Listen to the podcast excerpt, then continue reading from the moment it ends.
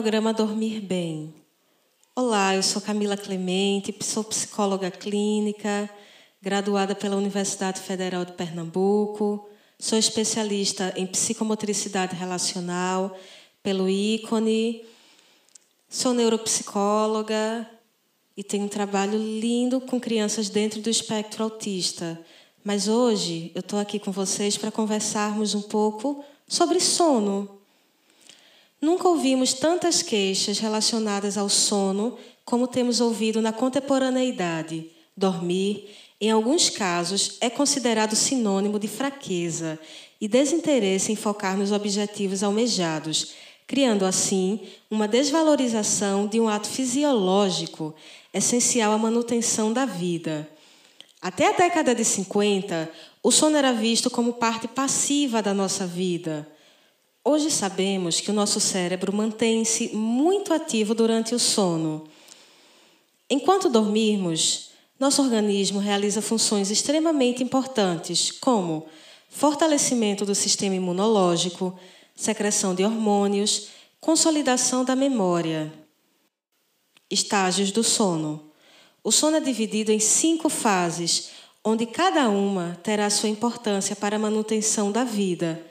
No estágio 1, ocorre a transição entre o estado acordado e o estágio de início do sono. Ocorre de 2 a 5% durante a nossa noite. No estágio 2, é o estágio mais predominante nos adultos, conhecido como sono leve, onde ainda se mantém alerta. Ele ocorre em 45 a 55% da nossa noite de sono. No estágio 3, temos um sono mais profundo, ou um sono delta. É um estado de transição de curta duração, de 3 a 8%. O estágio 4 também é de um sono mais profundo, de 10 a 15% da nossa noite. E o estágio 5, sono renho paradoxal. Por que esse nome de paradoxal?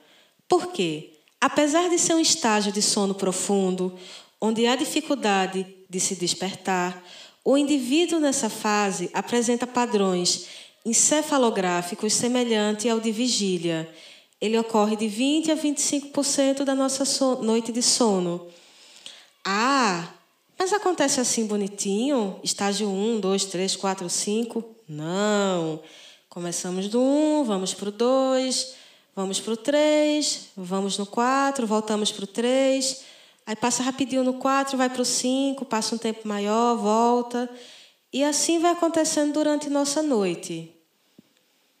Benefícios de dormir bem.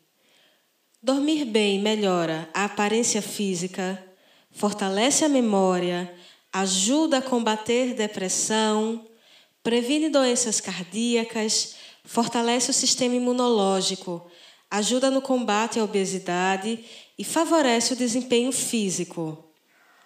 Consequências de não dormir bem. As consequências de uma noite mal dormida vão de fadiga, irritabilidade, estresse e ansiedade a curto prazo a complicações cardiovasculares, diabetes, obesidade, lapsos de memória, sonolência diurna exagerada, alteração de humor, alteração das capacidades mentais, como aprendizagem, raciocínio e pensamento. Isso tudo a longo prazo. Uma pessoa que a longo prazo não está dormindo direito, a atenção dela vai cair, e daí vai ser aquela pessoa que vai começar a não ver os sinais vermelhos, a ter lapsos de memória, a não ver coisas que estão na frente delas e assim sucessivamente. Fatores que influenciam o não dormir bem. Em dias atuais, possuímos TVs nos quartos, celulares ligados 24 horas por dia. Os estímulos luminosos também atuam sobre a glândula pineal, que secreta a melatonina, um neurohormônio que regula o ciclo de sono e vigília. Levamos trabalho para terminar em casa, temos compromissos noturnos e compromissos logo cedo. Então isso tudo dá uma bagunçada no teu ciclo de vigília e sono, porque quando é o momento de dormir, se tem muitas interferências, é o WhatsApp, é notificação, É aquela série que ficamos até tarde assistindo na TV, no quarto, recebendo esse estímulo luminoso que vai interferir na nossa glândula pineal e assim sucessivamente, acarretando cada vez mais noites mal dormidas e sono de baixa qualidade. E o que é um sono de baixa qualidade?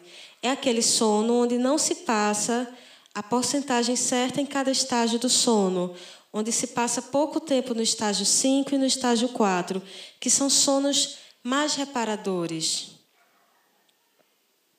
Padrões emocionais que influenciam no não dormir bem. 1. Um, preocupação excessiva relacionada aos acontecimentos da vida. 2. Ansiedade e estresse. 3 desequilíbrio emocional.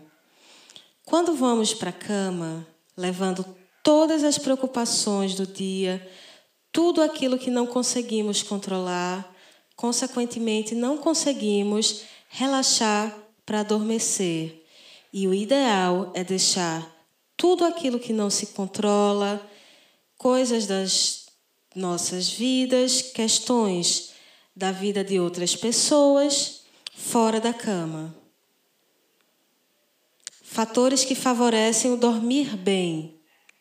1. Um, ter um ambiente apropriado para o sono, com temperatura ideal, luminosidade, sem ruídos, um colchão e um travesseiro adequado. 2. Não se deve ir para a cama sem sono ou usar a cama para planejar o dia seguinte. Ler, assistir TV, estudar ou trabalhar. 3. Fazer refeições leves à noite, preferencialmente duas horas antes de dormir. 4.